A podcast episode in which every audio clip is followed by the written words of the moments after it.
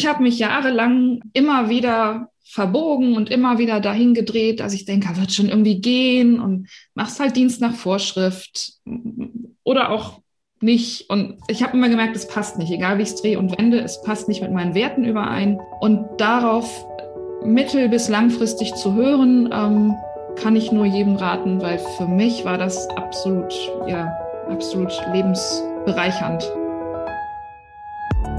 Herzlich willkommen zu Live After Lehramt, dem Podcast, in dem du als Lehrer auf der Suche nach mehr als Schule wertvolle Impulse zum Berufswechsel und zur Gründung eines eigenen Business bekommst.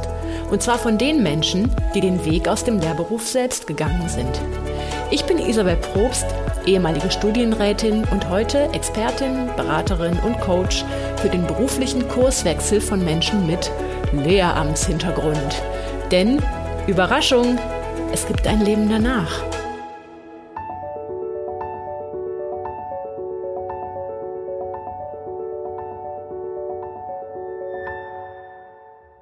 Hallo ihr Lieben. Hast du auch schon mal mit der Idee geliebäugelt, ein Online-Business von zu Hause zu betreiben? Also so ähnlich wie Distanzunterricht, nur eben selbstbestimmt. Und mit deinen Lieblingsthemen und mit deinem Lieblingskunden. Wie toll wäre das?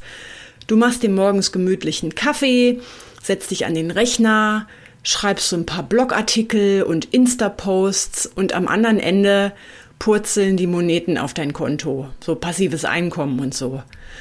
Ja, du ahnst es vielleicht, äh, so läuft das nicht.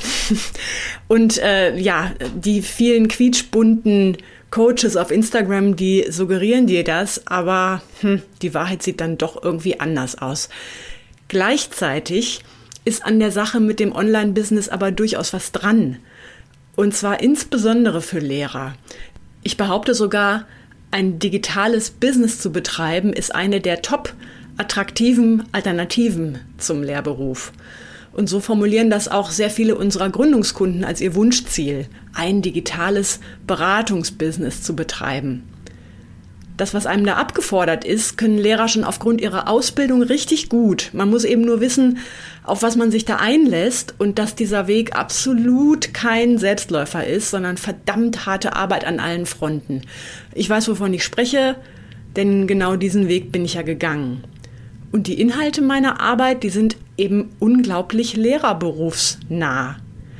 Denn wenn Lehrer ja in einem gut sind, dann ist das sich in Materie bis über beide Ohren zu vergraben, inspirierte und interaktive Schulungsreihen daraus zu entwickeln und sich durch verschiedenste Hürden beißen, sich neue Skills aneignen, sich kreativ austoben, mit Menschen in Kontakt sein und dann richtige, echte, relevante Themen zu bearbeiten. Also letzteres ist natürlich der Wunsch. Ob das in der Schule so ist, das überlasse ich dir. Aber das ist der Wunsch, wenn man sich in so eine, also in so ein Business begibt. Ne?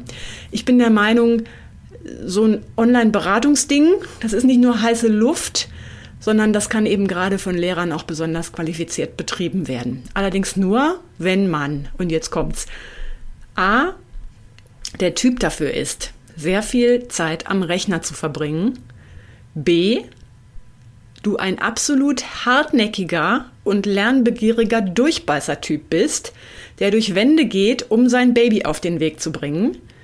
Und C, wenn dein Thema stimmig ist. Sowohl mit dem, was die Leute da draußen brauchen, als auch mit dem, was du verkörperst, also mit deiner Story. Und wenn du auch gerne ein Business betreiben möchtest, aber noch auf der Suche bist, womit eigentlich, dann darfst du dir schon mal im Hinterkopf zurechtlegen, dass da was kommen wird, nämlich unser Business Labor. Im Sommer startet das. Hier entwickeln wir gemeinsam mit dir, beziehungsweise du mit uns in einer Gruppe ganz individuell deine passende Business-Idee und bringst sie zur Testreife. Dafür kannst du dich jetzt schon unverbindlich auf meiner Page eintragen. Das bedeutet erstmal nur, dass du informiert wirst, wenn es konkret wird. Ich verlinke dir das Business Labor mal in den Show Notes. Nun aber zu meinem heutigen Gast, Christina Schmidt. Die bringt nämlich all das mit, was ich vorher aufgezählt habe und natürlich noch viel mehr, ist ja klar. Ich kenne sie schon seit einigen Jahren und durfte darum live mitverfolgen, wie sie aus ihrem ganz persönlichen Thema eine Existenz aufgebaut hat. Nämlich zuerst rein ehrenamtlich im Rahmen von Selbsthilfe als betroffene Familie eines Kindes mit Anaphylaxierisiko und dann mit zunehmender Professionalisierung als Anaphylaxieberaterin und erst neben der Schule mit Präsenzschulungen und jetzt anstelle von Schule und Corona bedingt 100 Prozent online. Und warum Christina ihre Kündigung gleich dreimal einreichen musste und wie Christina gelernt hat, diesen ganzen Technikkrempel zu meistern, das erfährst du in der heutigen Folge. Viel Spaß dabei!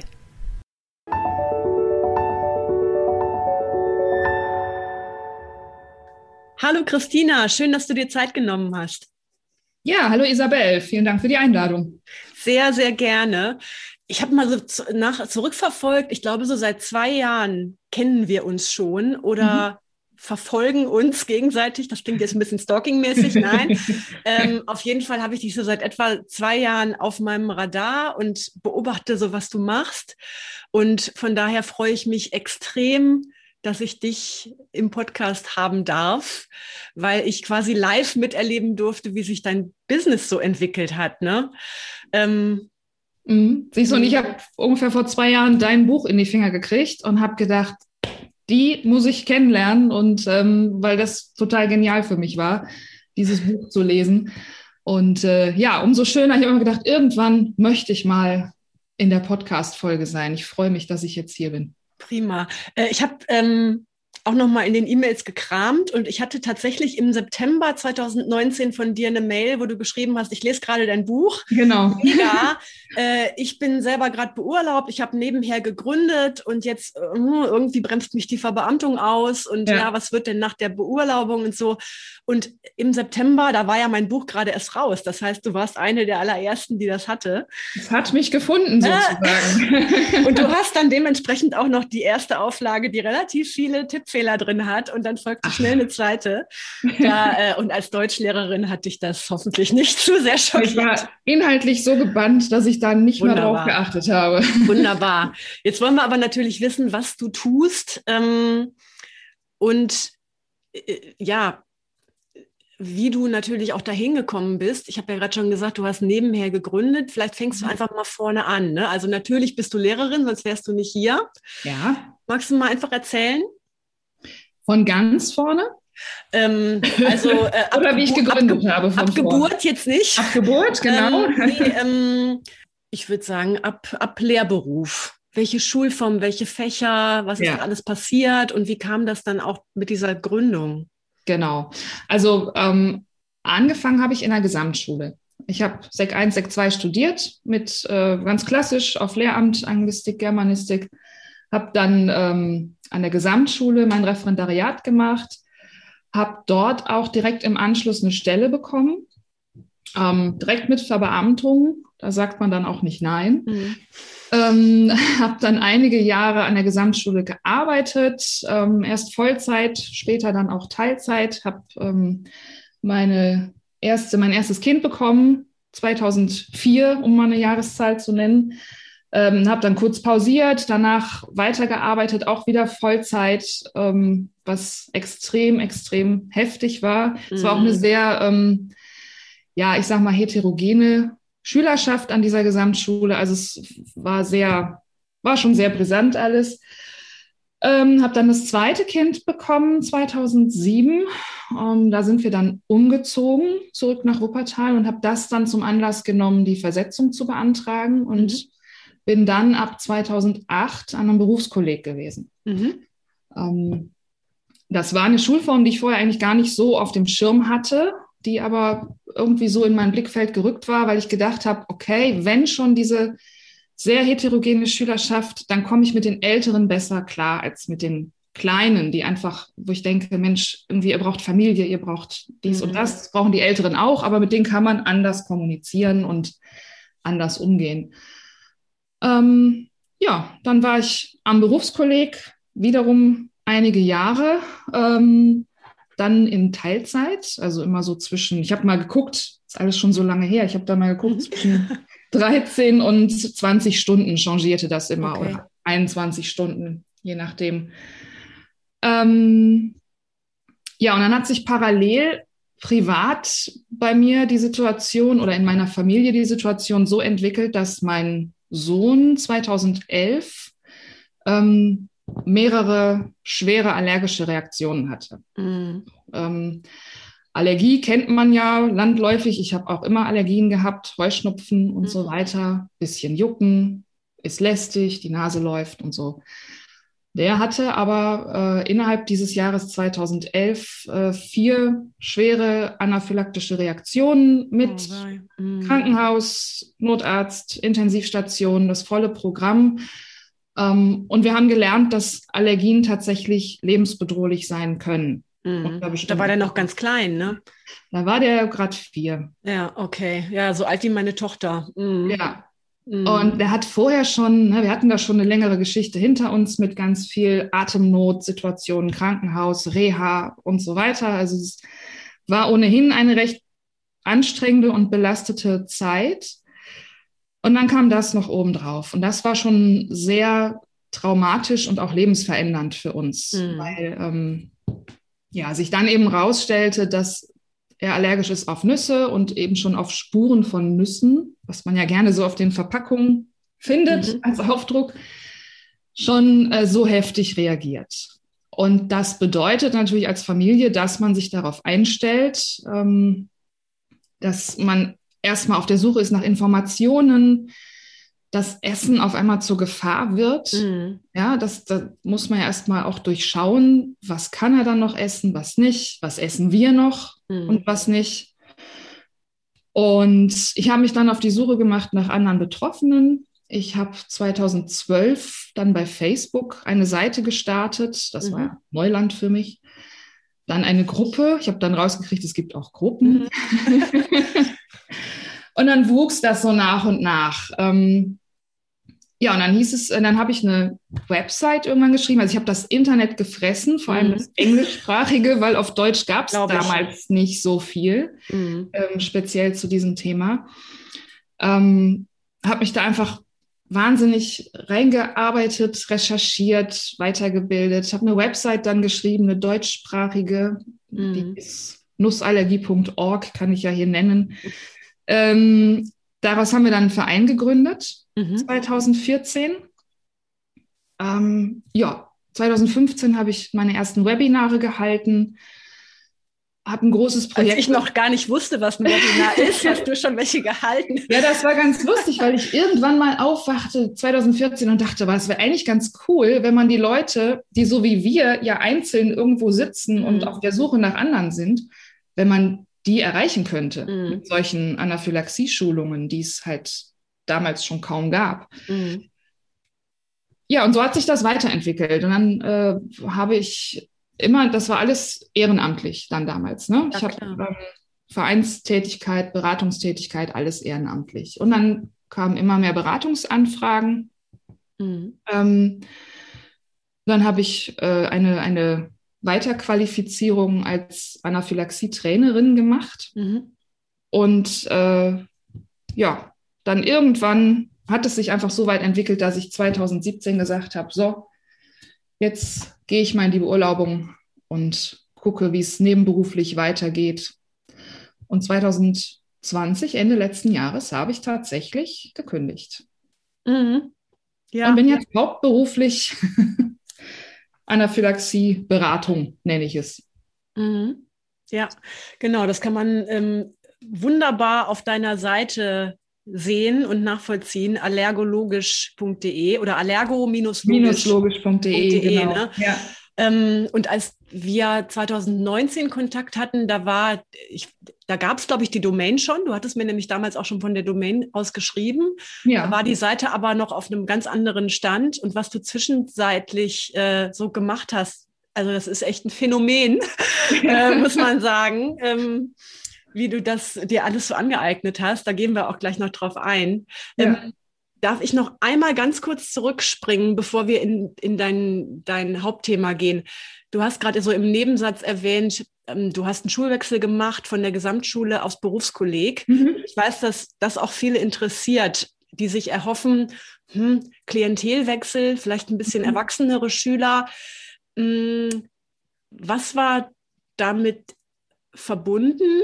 Also was war so die Hoffnung, was sich dadurch verändern würde? Und hat sich das auch tatsächlich verändert? Mhm. Das ist eine gute Frage. Also ich hatte vorhin ja schon erwähnt, dass ich das Berufskolleg eigentlich auch gar nicht so auf dem Schirm hatte. Ähm, mhm. Ähm, als Schulform läuft das ja so ein bisschen nebenher. Ne? Wenn man selber klassisch aus der Schule ins Studium wieder in die Schule geht, mhm. keine Ausbildung zwischendurch noch gemacht hat, dann hat man selber vielleicht gar nicht so den Berührungspunkt mit dem Berufskolleg gehabt. Ähm, der Schulwechsel war problemlos oder die Schulformwechsel war problemlos möglich. Mhm. Und äh, was ich mir davon verhofft hat, erhofft hatte, war ähm, zum einen die ältere Schülerschaft, ähm, zum anderen aber auch bei meinen Fächern, Englisch und Deutsch, mhm. mit Mordskorrekturaufwand ähm, in, in der klassischen Schule, Sek 1, Sek 2, plus immer Klassenleitung, plus immer in allen Prüfungen mit drin, ob es jetzt Lernstandserhebungen oder ne, wie sie alle heißen sind. Ähm, das Ganze hat oder die, die Fächer Englisch und Deutsch haben am Berufskolleg natürlich genauso ihren Platz, weil dort die ähm, Abschlüsse vergeben werden. Mhm.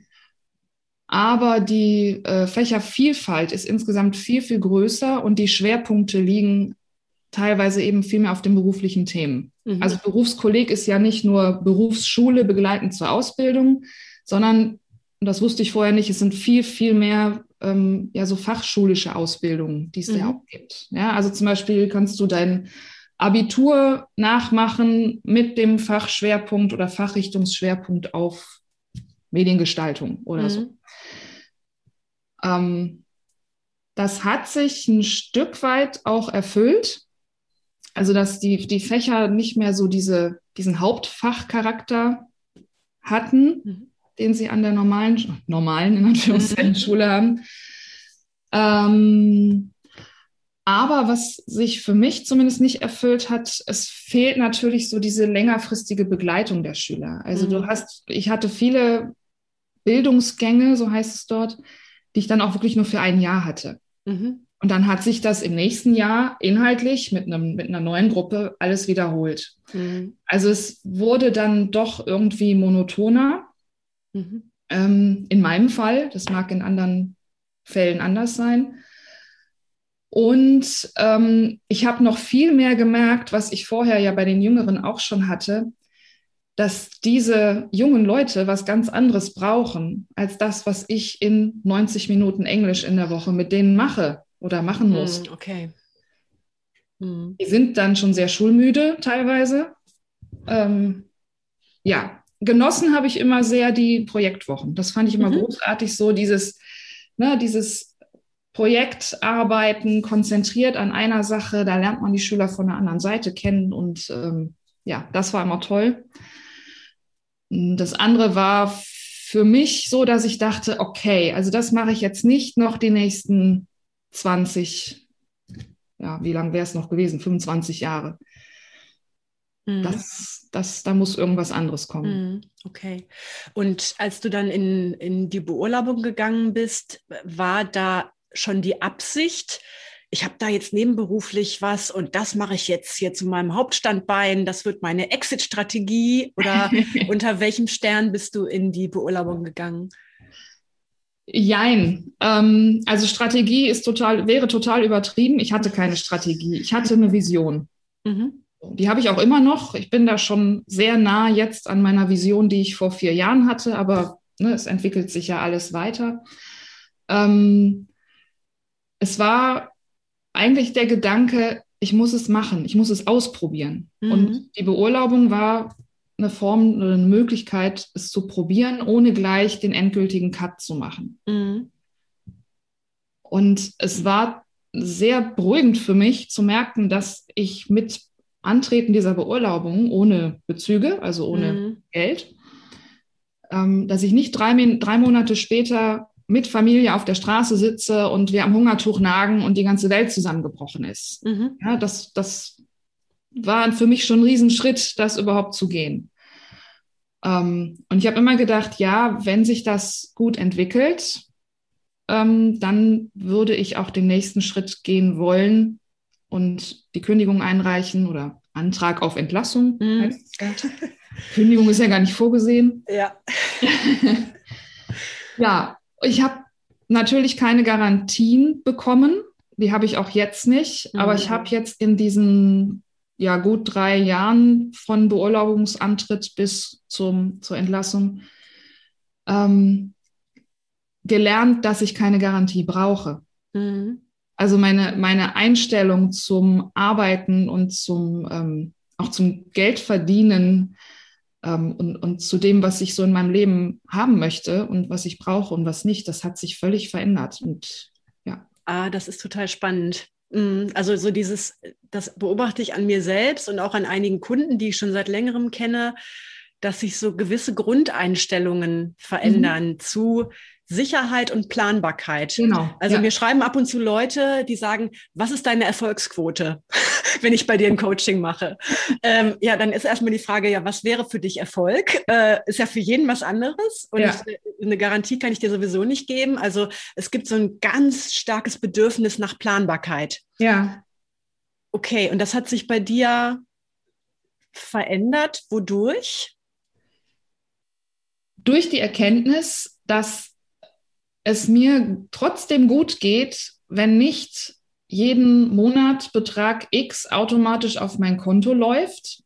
Das war sehr schön. Also ich mhm. hätte auch gar nichts gegen den Betrag, aber der Preis war sehr hoch, den ich dafür mhm. jahrelang bezahlt habe. Also ich, ich denke im Nachhinein, es war alles richtig so, es hat sich alles genau so entwickelt ähm, und es sollte alles so sein, wie es jetzt ist. Aber mein Wunsch, was anderes zu machen oder mein Gedanke, dass ich irgendwie in der Schule nicht gut aufgehoben bin, der war ja schon viel, viel älter. Und ich habe das so lange vor mir hergeschoben, weil ich mir nie vorstellen konnte, wie es außerhalb von Schule sein kann.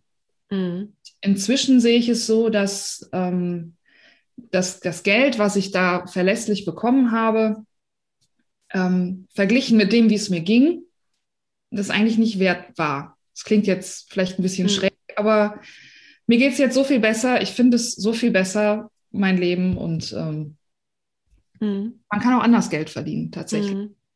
Ja, das ist immer, ist immer eine Mischkalkulation. Ne? Also man, man muss dann lernen, mit mehr Risiko zu leben oder mit mehr, ja, was weiß ich, was ich in zwei Jahren mache und wo das Business oh. dann ist. Äh, aber gleichzeitig hat man einen viel größeren Einflussbereich, zumindest wenn wir, wenn man so arbeitet wie wir. Wir arbeiten ja tatsächlich recht ähnlich, ja. ähm, so rein strukturell, ne? hauptsächlich online basiert, beraterisch, coachend und klar, da hat man maximale Eigenverantwortung, aber man kann eben auch seinen Tag gestalten. Und diese, diese, ähm, diese Gestaltungsfreiheit, das hat mir total gefehlt vorher. Also ich habe das in der Schule wirklich sehr als Korsett empfunden, weil ich hatte das eben, ne? ein Bildungsgang, 90 Minuten Englisch in der Woche. So, mhm. müssen Klassenarbeiten schreiben, wollen am Ende des Jahres einen Abschluss haben. Okay. Ne? Diese Gestaltungsfreiheit, die ich da gerne gehabt hätte, die hatte ich nicht. Mhm. Jetzt kann ich freigestalten und was ich auch gelernt habe, wenn du den Weg oder wenn du einen, es gibt ja nicht den Weg, aber wenn du einen Weg anfängst zu gehen, ähm, dann öffnen sich Türen irgendwo. Dann kommen Dinge einfach. Ja.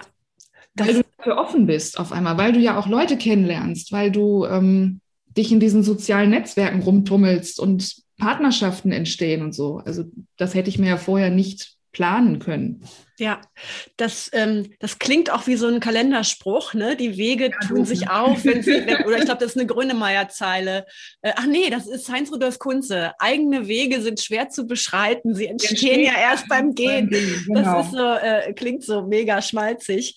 Und ich, ich werde aber trotzdem nicht müde, das immer wieder zu sagen. Und ich bekomme es auch von, von meinen Kunden immer zurückgespiegelt, dass das so ist. Ja. Aber natürlich, wenn du da stehst auf dem 10-Meter-Brett und es geht jetzt darum zu springen, dann ja. hat man das Vertrauen da rein nicht, dass ja. das kommt.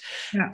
Nichtsdestotrotz ist auch nochmal toll von dir das zu hören. Das passiert, ne? weil man ganz anders sensibilisiert ist, weil man ja auch seinem Umfeld signalisiert, hier geht was. Ähm, mhm. genau. Und dann können ja auch Leute zu dir kommen und dir einen Tipp geben oder dir ein Angebot machen. Ne? Ja. Und was für mich auch so ein Punkt war, ähm, die Kündigung oder dieser Antrag auf Entlassung, ähm, das nicht gemacht zu haben, war immer so wie, ich fahre auf der Autobahn, aber ich habe vergessen, die Handbremse zu lösen. Mhm. Ja, und das ist jetzt mit der äh, Entlassung erfolgt. Die Handbremse ist gelöst und ähm, das macht auch noch mal was mit mir. Mhm.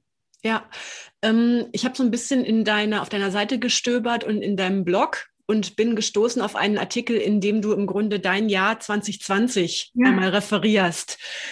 Und also das ist wirklich so die geballte Ladung von Unternehmerschaft, also äh, Entrepreneurship, ja. was mir da so entgegengeschwappt ist. Die Haltung, die dahinter stand, okay, da ist jetzt zum einen so eine scheiß Pandemie. Ähm, dann ist da ja auch noch ein Business, was ich aufbaue. Oha, andere Vorzeichen. Und wie hast, also was hat sich verändert und wie hast du darauf reagiert in diesem Jahr? Ich hatte ja den Vorteil, dass ich, so wie du auch, ähm, vorher schon online gearbeitet habe. Mhm. Ähm, ich würde sogar sagen, ja, überwiegend online gearbeitet habe.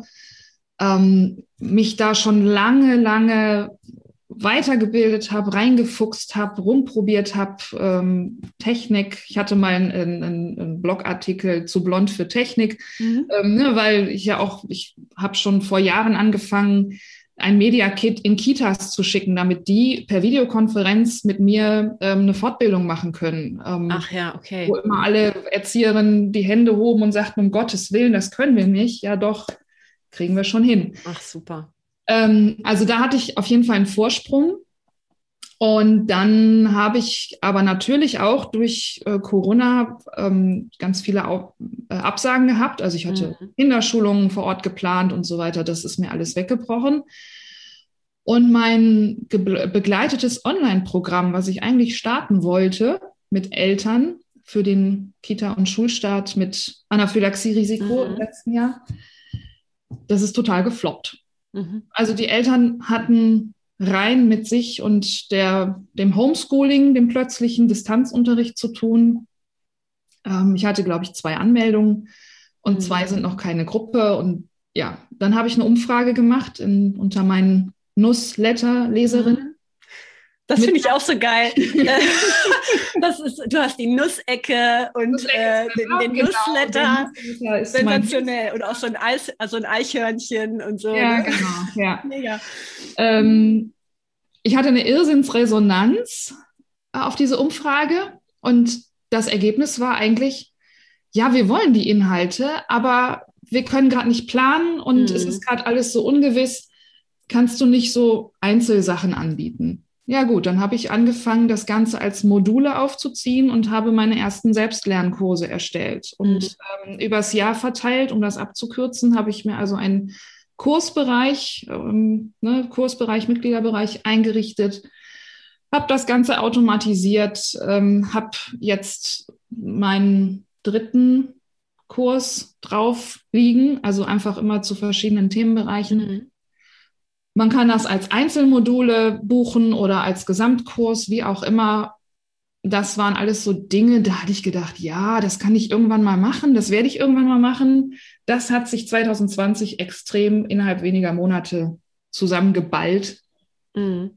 und steht jetzt. Und da kann ich jetzt einfach immer weiter drauf aufbauen. Ja, und ähm, das ist wirklich, also Unternehmergeist, der ja Unternehmergeist pur, ähm, so agil auf so eine Situation zu reagieren und dann eine Umfrage zu machen. Ne? Das ist auch immer was, was für viele unserer Gründungskunden so am Anfang steht, überhaupt erstmal mhm. den Marktbedarf ab, äh, ne, abklopfen.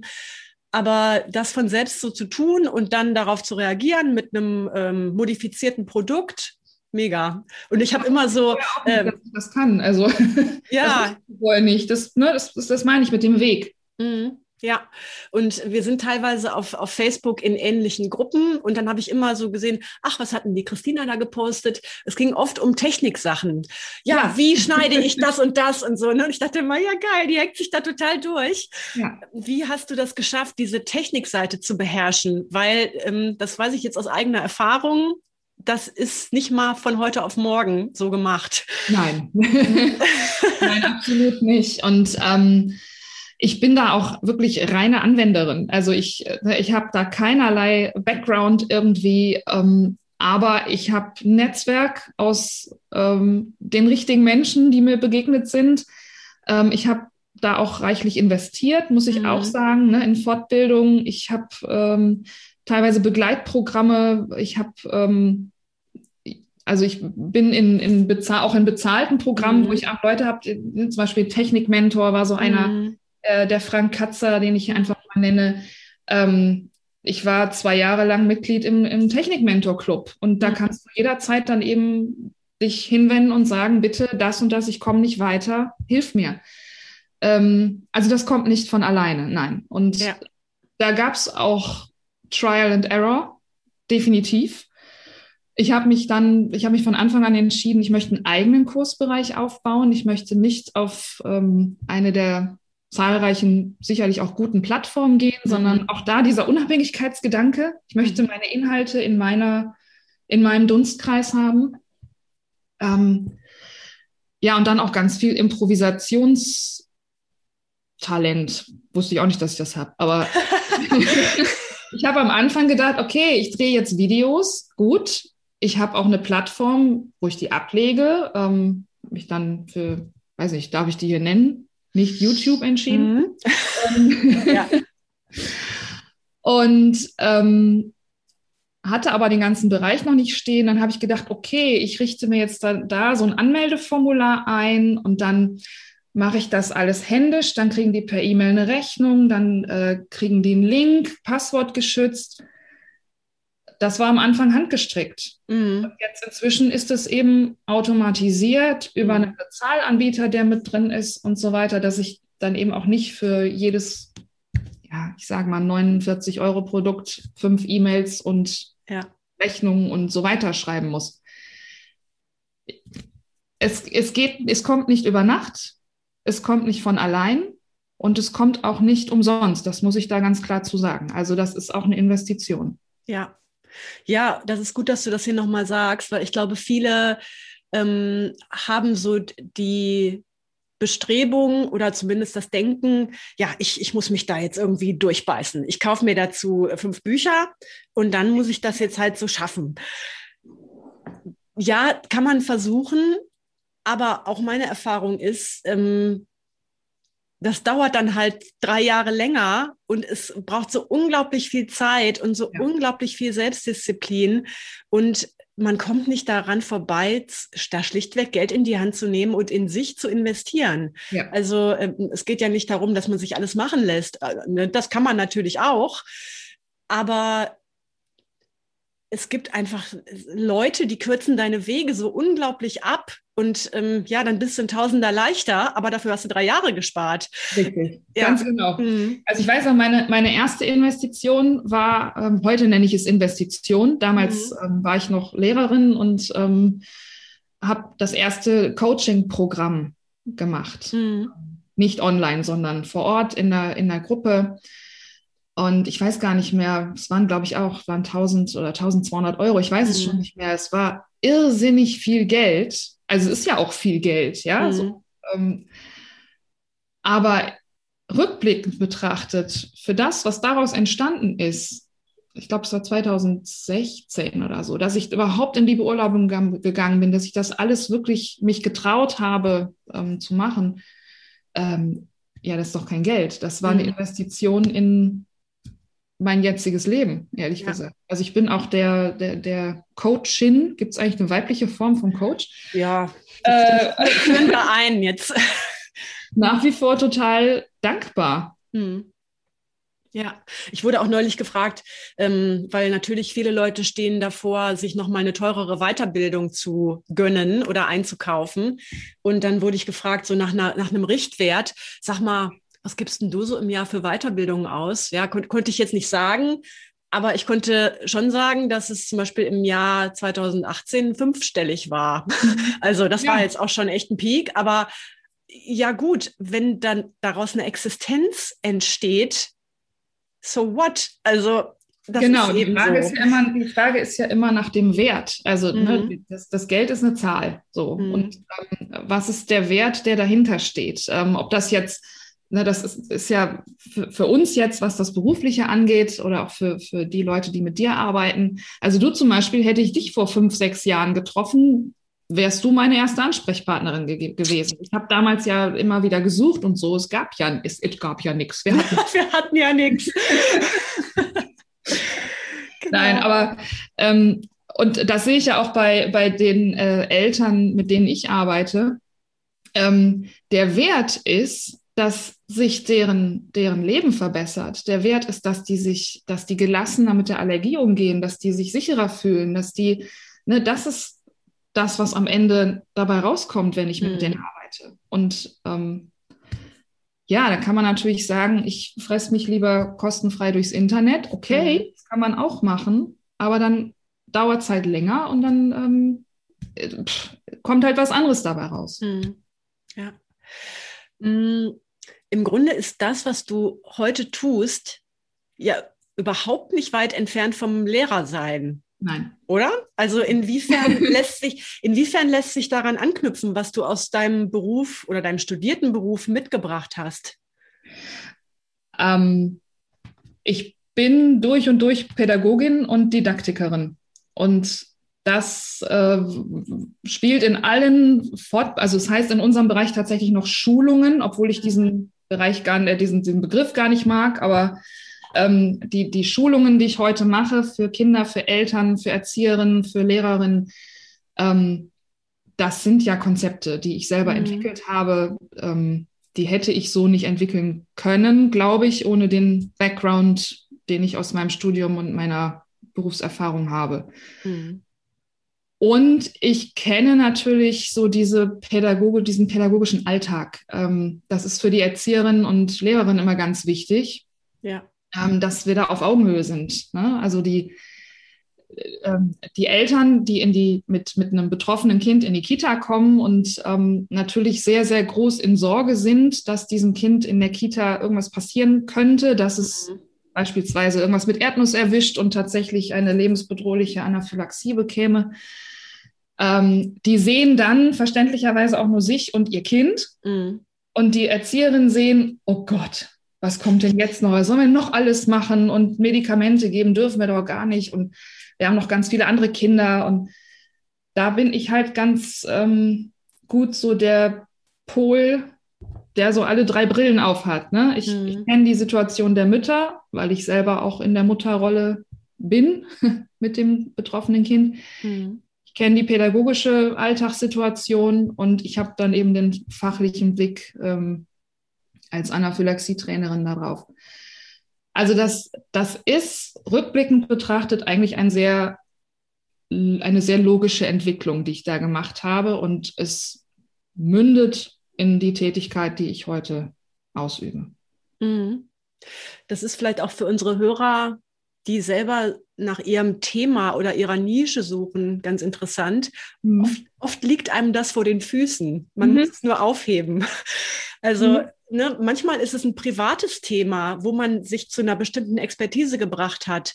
Und ja, das zu mit seinem pädagogischen Background zu vereinen und da schulend unterwegs zu sein, das liegt manchmal näher, als man denkt. Ne? Ja. Also, und du hast es im Grunde aufgehoben und was richtig Professionelles draus gemacht. Ja, ja richtig toll. Mhm. Ich habe natürlich auch immer gedacht, ja, ich bin ja nur Lehrerin. Mhm. Also was soll ich denn anderes machen? So, ich habe immer mal geguckt. Ich habe auch mal eine, ähm, eine äh, so eine Weiterbildung oder so eine, so eine, so eine, was war das, so ein Kurs gemacht, Heilpraktikerin für Psychotherapie. Ähm, und habe aber immer gedacht, nee, das ist auch nicht mein Anspruch eigentlich. Also es gibt, ne, ich will jetzt keinen Heilpraktikern mhm. für Psychotherapie irgendwas äh, Böses nachsagen. Es gibt da ganz tolle bestimmt. Aber für mich war das so, dass ich dachte, ähm, es wäre jetzt, ich hatte auch mal überlegt, Psychologie noch zu studieren. Ähm, das wäre jetzt die Schmalspur-Variante äh, des, des Psychologiestudiums sozusagen und habe mich dann entschieden, ich mache hier keine Prüfung, weil so würde ich gar nicht arbeiten wollen. Das entspricht nicht meinem Anspruch. Und auch das war so über die Jahre, ähm, was ich gelernt habe, dass meine Ausbildung, mein Studium, meine Berufserfahrung, äh, dass das einen Wert hat. Also mhm. ich kann was. ne? mhm. Das äh, Lehrersein ist nicht nur, sondern das ist eine ganz, ganz wertvolle Geschichte. Ja, ja. Und äh, also ich glaube, ich könnte heute auch nicht so arbeiten, also abgesehen davon, dass ich sowieso mit Lehrern über dieses Ausstiegsthema ja arbeite, aber ich könnte meine Kurse auch nicht so aufbereiten, wenn ich es nicht gelernt hätte, wie man ja. so eine Reihe macht und ja. ne, wie Methodenwechsel und kooperative Lernformen, damit nicht alle wegschnarchen vom Rechner ja, also das ist was wert. Und das sieht man zum Beispiel auch in diesen E-Learning-Bereichen oder Trainerbereichen. Ich meine, Trainer ist ja im Grunde nur ein fancy Name für all das, was mhm. wir als Lehrer sowieso den ganzen Tag tun. Ja, genau. Mhm. Ja. Ja, ja und, und was, das habe ich jetzt so im letzten Jahr durch Corona, haben ja viele einfach das, was sie immer offline machen, auch auf online verlagert. Ähm, das kann man bestimmt in manchen Bereichen so machen, aber in den meisten Bereichen muss man halt schon ähm, anpassen ne? Und einfach gucken, wie, wie, wie verändert sich das jetzt ähm, oder wie verändere ich das jetzt didaktisch, dass ich da irgendwie trotzdem den, den Input habe und äh, die, die Interaktion habe und so weiter. Ähm, das ist nicht eins zu eins übertragbar. Und mhm. diese Fähigkeit auch zu haben, zu gucken, ne, wie, mit wem habe ich es zu tun, was braucht der, wie kriege ich das jetzt an den Mann und an die Frau, das ist ja unser Job. Mhm. Ja. Mm. Ich springe mal nach vorne oder beziehungsweise ja eigentlich in die Vergangenheit zu deiner Kündigung. Ähm, es gibt so eine Anekdote, dass du eigentlich dreimal kündigen musstest. Ist das richtig? Ja, ja erzähl mal, was, wie, kam das denn? Also da wollte irgendjemand da oben, wollte es wirklich wissen, ob ich das wirklich will. ja, ähm, ja, ich habe die, den, den, den Antrag auf Entlassung mhm. abgeschickt per Einschreiben und kriegte keine Rückmeldung und habe dann nach einer Woche nachgefragt und das war verloren gegangen. Ich habe einen Nachforschungsantrag gestellt und dachte schon, das kann jetzt nicht sein, oder? Also da bist du wirklich jahrelang, haderst du mit dir und dann gehst du den Schritt und dann geht der Brief verloren. dann habe ich das Ganze nochmal fertig gemacht und habe es zusammen mit meinem Mann als Zeuge sozusagen ähm, bei der Schule, also bei meiner letzten Dienststelle, in den Briefkasten geschmissen. Geht ja auf den Dienstweg dann äh, an die Bezirksregierung. Das hat dann auch funktioniert. Und ähm, dann bekam ich nach, ich glaube, drei Wochen oder so ein, eine Bestätigung mit dem Hinweis, also mit der Belehrung, mhm. was es für Folgen hat und dem Hinweis, dass ich jetzt noch 14, Jahr, 14 Tage, nicht 14 Jahre, mhm. 14 Tage ab Erhalt dieses Briefes das zurücknehmen könnte. Mhm. Habe ich gedacht, na komm. Wer macht das denn?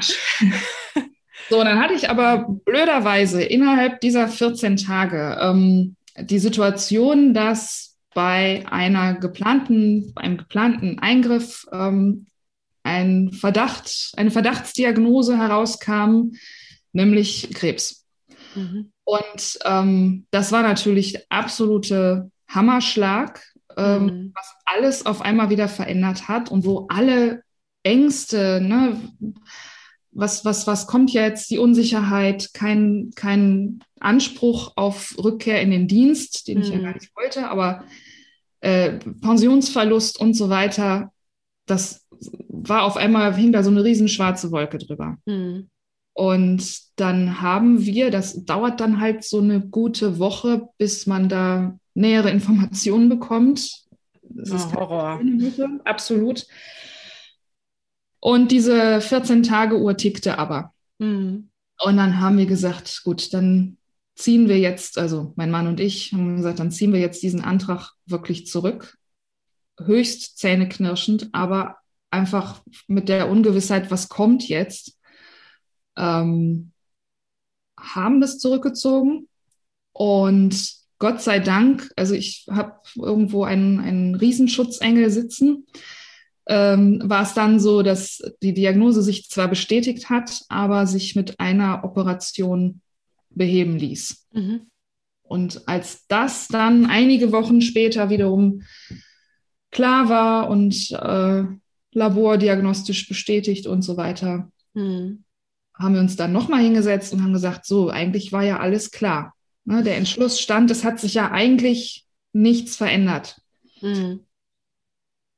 Ja, und dann habe ich die dritte Kündigung abgeschickt. ich habe auch dazu geschrieben, dass man mich bitte nicht für verrückt halten möge. und habe die auch äh, zu der gleichen, zu dem gleichen Termin wie ursprünglich geplant ähm, mhm. hingeschickt. Ja, und dann hat sich das auch gefügt. Dann mhm. hat das mhm. alles so gepasst und äh, ich bin jetzt zum, ja, seit dem 30.11.2020 bin ich raus. Mhm. Es war ein absolutes Achterbahnjahr 2020. Ja. Wirklich ja. Ups Downs äh, vom Feinsten. Ja. Also andere hätten jetzt vielleicht gesagt, also das Universum will es nicht, dass ja. ich aussteige. Ja. Ähm, aber du hast das im Grunde zum Anlass genommen, jetzt erst recht.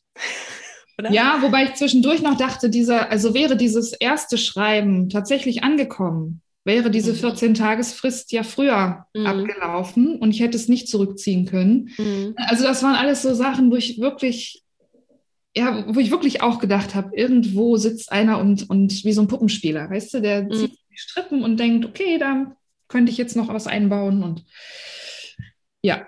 Ja, aber jetzt ist es äh, jetzt das Jahr 2021 steht unter einem ganz anderen Stern. genau, super. Ja. Mm, wenn man jetzt hier ganz interessiert zugehört hat, ähm, erstens, weil man ja Lehrer ist, zweitens aber vielleicht auch, weil man ein betroffenes Kind hat oder weil man selber betroffen ist oder weil man denkt, das wäre doch was, das wäre noch eine super Schulung für mein Kollegium. Dann würde ich gerne noch mal erfragen, was kann man konkret von dir bekommen? Also wie arbeitest du? Und dann natürlich im zweiten Schritt, wie nimmt man zu dir Kontakt auf? Mhm.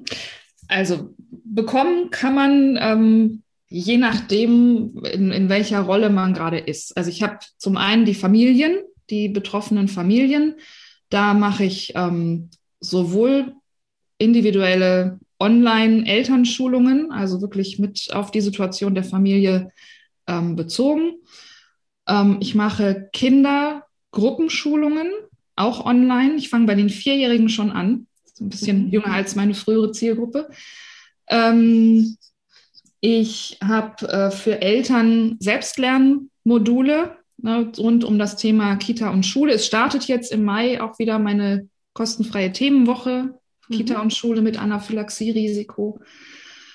Ähm, ich habe eine Anaphylaxie-Schulung to go, also mhm. wo man wirklich für sich zu Hause die, die wichtigsten Basisinformationen in, in kleinen Videos haben kann oder auch den, den, der Familie, den, den Erzieherinnen und so weiter zeigen kann. Das ist das eine, die Familienschiene. Das andere ist ähm, der Bereich Kita und Schule. Auch da mache ich individuelle Schulungen mit den Teams über Zoom. Läuft das bei mir auch alles? Ich glaube, bei dir auch, ne? Mhm. Never change a running system. und ähm, es gibt ebenfalls so diese Verbindung Eltern, Kita, Schule. Es gibt Schulungsmaterialien, die Eltern verwenden können, um selbst ihre Erzieherinnen oder Lehrerinnen zu schulen. Weil häufig mhm. heißt es, Mensch, hier 20 Minuten Pause, erzählen Sie mal schnell. Mhm. Deswegen gibt es von mir für die Eltern 20 Minuten Anaphylaxie, also womit sie innerhalb von Super. diesen 20 Minuten das auch machen können.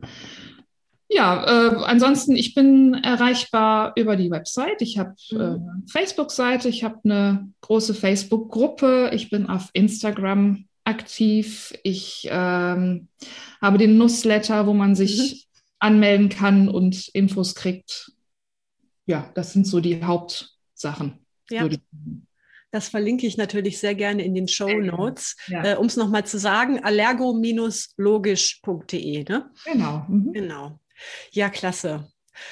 Ach ja, es ist, es ist schon echt, ähm, das ist schon echt ein Phänomen, wie du das so rausgestampft hast aus dem Boden. Finde ich echt toll, das so zu sehen. Mm, wenn du so, also in a nutshell weitergeben solltest an unsere Hörer, was du so mit rausnimmst oder ne, wenn du einen Rat geben könntest, was ist das? in a nutshell finde ich natürlich mhm. besonders schön. Ah, oh, oh Mensch. Stimmt, habe ich überhaupt nicht dran gedacht.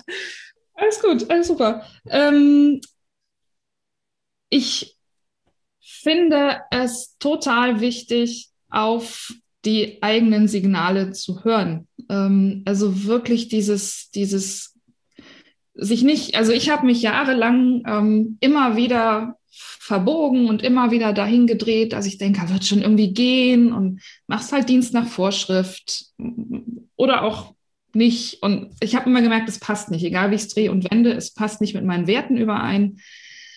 Und darauf mittel- bis langfristig zu hören, ähm, kann ich nur jedem raten, weil für mich war das absolut, ja, absolut lebensbereichernd, das zu tun. Mhm. Und sich auch durchaus von den Geschichten, die man zum Beispiel ähm, in deinem Podcast hören kann, ähm, inspirieren zu lassen und auch wirklich die Hilfe zu suchen. Ähm, es gibt ja Leute, die den Weg gegangen sind und es gibt Leute, die, ähm, die dann auch wieder ein Netzwerk und Türöffner sind. Ähm, einfach mhm. machen. Ja. Okay, vielen lieben Dank. Prima, Christina. Ich danke dir, dass du dir Zeit genommen hast und wünsche dir natürlich, dass das ähm, Jahr 2021 jetzt auch formal in Freiheit ähm, und jetzt dann vielleicht auch äh, in Aussicht, dass sich die pandemische Lage auch mal wieder äh, anders entwickelt, dass dieses Jahr natürlich auch für dich ein Erfolgsjahr wird und ja, wünsche dir dafür alles Gute. Vielen lieben Dank. Dir auch alles Gute und dass du noch viele schöne Geschichten in deinem Podcast präsentieren kannst. Dankeschön. Mach's gut. Tschüss. Ja, tschüss. Du willst alle meine Tipps zur beruflichen Neuorientierung als Lehrer schwarz auf weiß? Dann schau mal in mein Buch Ausgelehrt. Ab morgen läuft die Schule ohne mich. Wenn du meine Unterstützung auf deinem Weg aus der Schule oder in dein selbstständiges Business möchtest, schreib mich einfach an. Entweder über meine Seite isabelprobst.de, über Facebook, Insta, LinkedIn oder per Mail an kontakt.isabelprobst.de. Bis ganz bald, deine Isabel.